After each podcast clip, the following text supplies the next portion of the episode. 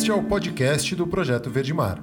Aqui trazemos notícias e informações sobre questões socioambientais, ecoturismo, sustentabilidade e as últimas pesquisas científicas publicadas. Eu sou o Caio Sales e sejam muito bem-vindos. Bom dia, bom dia, sejam bem-vindos a mais um programa Verde Mar. Quarta-feira, dia 9 de setembro da pandemia de 2020. Não se iludam, ainda estamos em pandemia, então tomemos cuidado, usem equipamentos de proteção individual, máscaras principalmente, no lugar certo, não no queixo, na boca e no nariz e evitem de sair de casa se puderem. Mas para começar, temos notícias e notícias não tão muito boas, né? Vamos começar indo lá para o Pantanal, mostrando que o incêndio lá, né, já, já se perdeu mais de 10% do bioma esse ano, né? Cerca de 12% já foi queimado. É, a gente está na época de seca, que é época de queimadas. O Pantanal é um tipo de bioma que tem uma sazonalidade nas queimadas, né? Mas quando essas queimadas se transformam em incêndios descontrolados é, e fogem, né, da, da de qualquer forma de, de controle, a, começa a preocupar e é o que está acontecendo esse ano e já foi mais de 10% do bioma atingido. E depois de chegar na área das araras azuis, que a gente já falou aqui, né, agora tá, o fogo avança ainda mais e chega ao local com maior ocorrência de onças pintadas no mundo. Né? Os 108 mil hectares do Parque Estadual do Encontro das Águas estão sob, sob ameaça do Encontro das Chamas. Né? Uma frente de fogo avança pela rodovia Transpantaneira ao norte do parque, enquanto a outra vem do Mato Grosso do Sul é, ao sul. Né? E aí o combate está sendo feito pela Operação Pantanal 2, conta com cinco aeronaves, com a equipe do Corpo de Bombeiros, do ICMBio, IBAMA e da Secretaria do Meio Ambiente do Estado. Né? E aí o efetivo atual tem 122 profissionais, além do apoio voluntário de moradores e guias de turismo engajados na defesa do Pantanal contra a força dos incêndios que vem devastando o bioma. A gente está acompanhando aqui né, esse desastre, mais esse desastre ambiental no país e vendo o que, que pode, que a gente pode fazer para ajudar, né? Vão, vão sair algumas campanhas aí para arrecadar fundos para as equipes de brigadistas e a gente tentar manter, vamos divulgar aqui e tentar ficar de olho o que está acontecendo, que, que, que, pare isso, né? Apesar de que ainda está no. não chegamos ao fim dessa temporada de seca e de queimadas. É um reflexo direto também do desmatamento da Amazônia, que torna as regiões centro-oeste, sul e sudeste do Brasil mais secas e Crise climática, gente. Estamos em emergência e tudo está acontecendo de forma mais exacerbada. E aí, como uma resposta a isso, a arte também é um caminho, e aí no site do Conexão Planeta tem a matéria mostrando aí a releitura da obra O Grito do Ipiranga, foi feita pelo ativista Mundano. O Mundano é um dos idealizadores do Kataki, Kataki é o aplicativo para celular que eles chamam de Tinder dos, dos da reciclagem, né?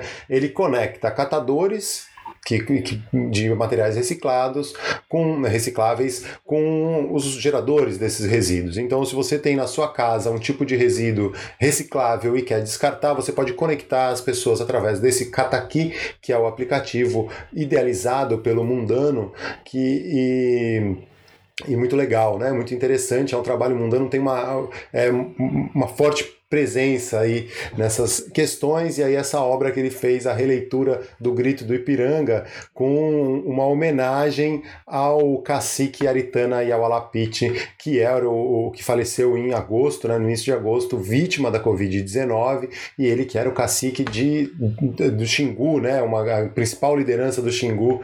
E então tem essa homenagem a ele tentando também desmistificar um pouco ou desmitificar essa imagem né, desse quadro, dessa, desse painel pintado pelo Pedro Américo, né, como se tudo fosse muito lindo e bonito. E, e, e aí, uma das coisas que fala, né, que esse momento que está eternizado, na verdade, não foi bem assim. Dom Pedro não estava montado num cavalo árabe, né, todo bonito, né, ele estava numa mula, muito provavelmente, e estava com dor de barriga, e não foi essa coisa tão glamurosa como está pintada no quadro. Então, já para desmistificar aí é, essa releitura com a preservação ou morte essa homenagem ao Aritana e ao, e ao Alapiti.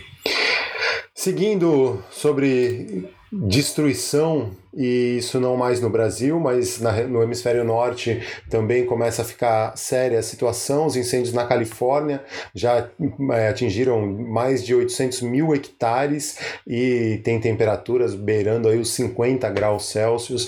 Na Califórnia também é uma região que ocorrem os incêndios, né, sazonalmente, e só que está de novo muito fora do controle. Mais de 14 mil brigadistas e bombeiros estão trabalhando para controlar o fogo que devasta o estado da Califórnia, na zona oeste, né, no lado oeste dos Estados Unidos. E o que tem acontecido é que esses incêndios esse ano começaram mais cedo, né, e já queimaram um, um, recorde que é, é muito é um volume uma área muito maior do que já se queimou antes. E o governador do estado há alguns dias falou né se vocês têm dúvidas sobre o aquecimento global e a crise climática que vivemos está aqui né e existem previsões que mostram que até 2050 o, essa temporada seca essa temporada de incêndios na Califórnia vai se estender por cerca de 24 dias. Então, a cada ano, esse período fica um pouco maior,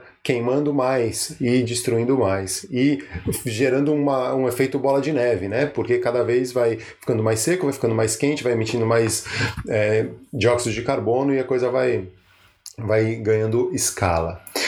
Mas como nem de desastres e problemas a gente, né, não é só disso que a gente vive, aqui tem uma notícia muito interessante e animadora e fofinha, digamos assim, né? Que é, não sei quem acompanhou, mas há dois anos, em 2018, uma orca foi flagrada, né, com um filhote morto e ela passou duas semanas empurrando o corpo do, do filhote, é, levando ali na região de Seattle, também na costa oeste dos Estados Unidos, mas bem mais ao norte do que a Califórnia, né?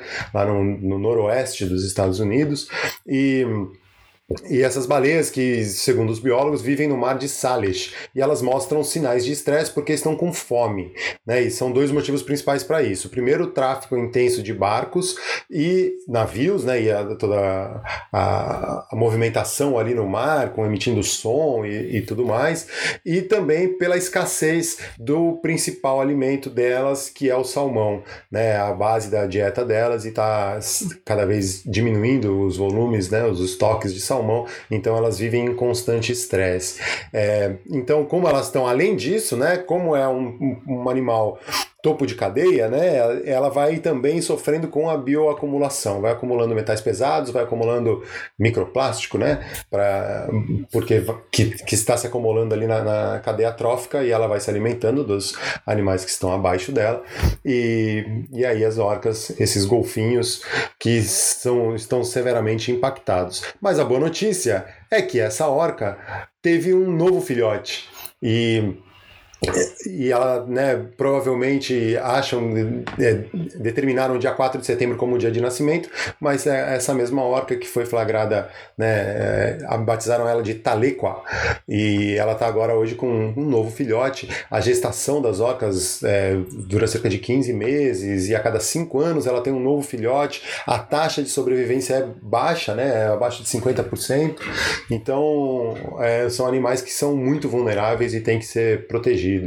Aí uma boa notícia no site do Conexão Planeta.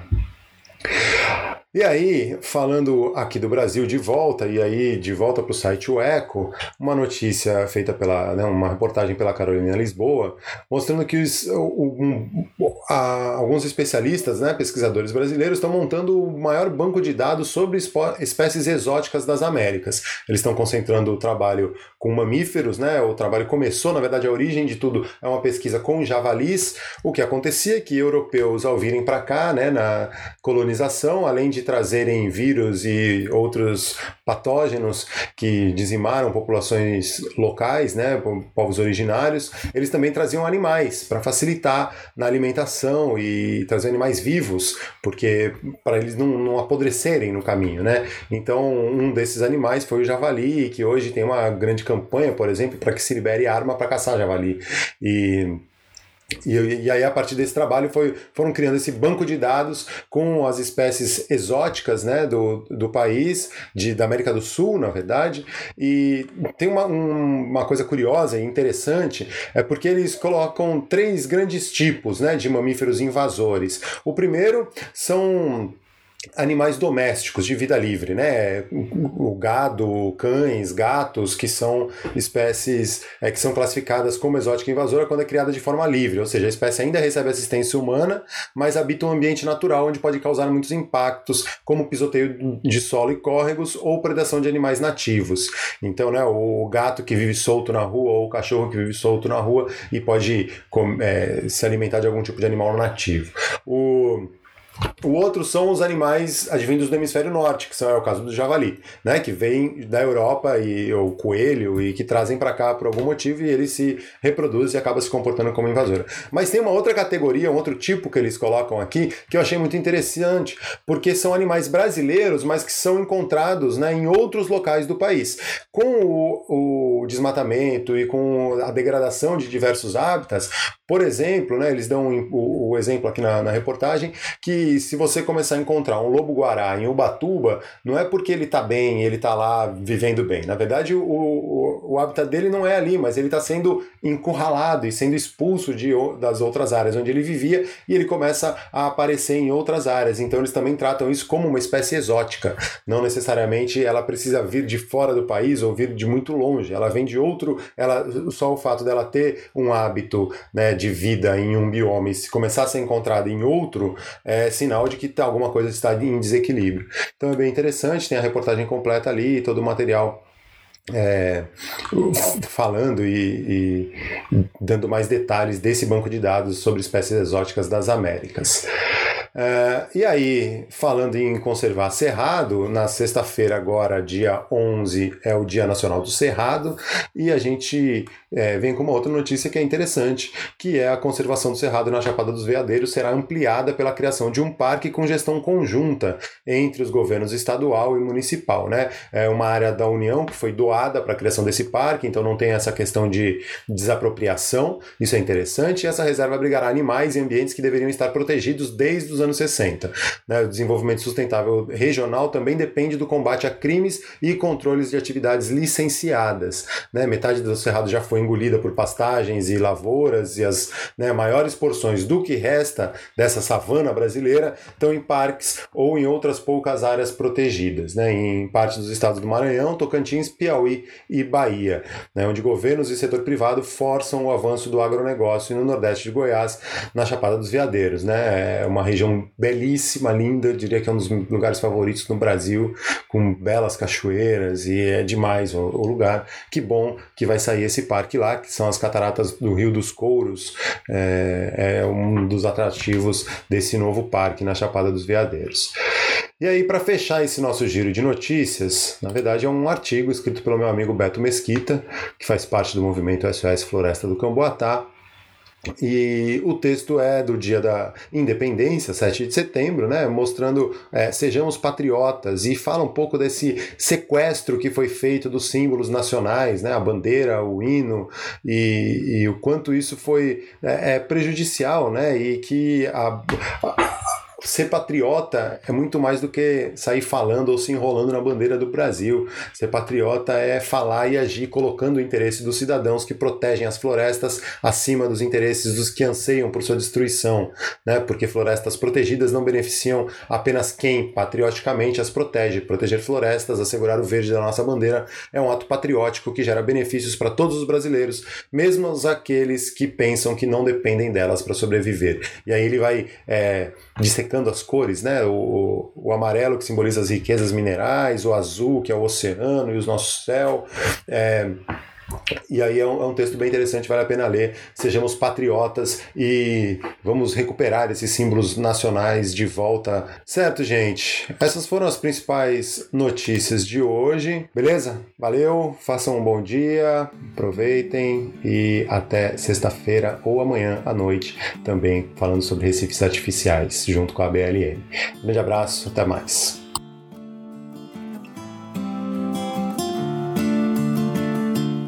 Este foi mais um episódio do podcast do Projeto Verde Mar. Sigam nossas redes sociais, arroba Projeto Verdemar, e nosso site em www.projetoverdemar.com. Até a próxima!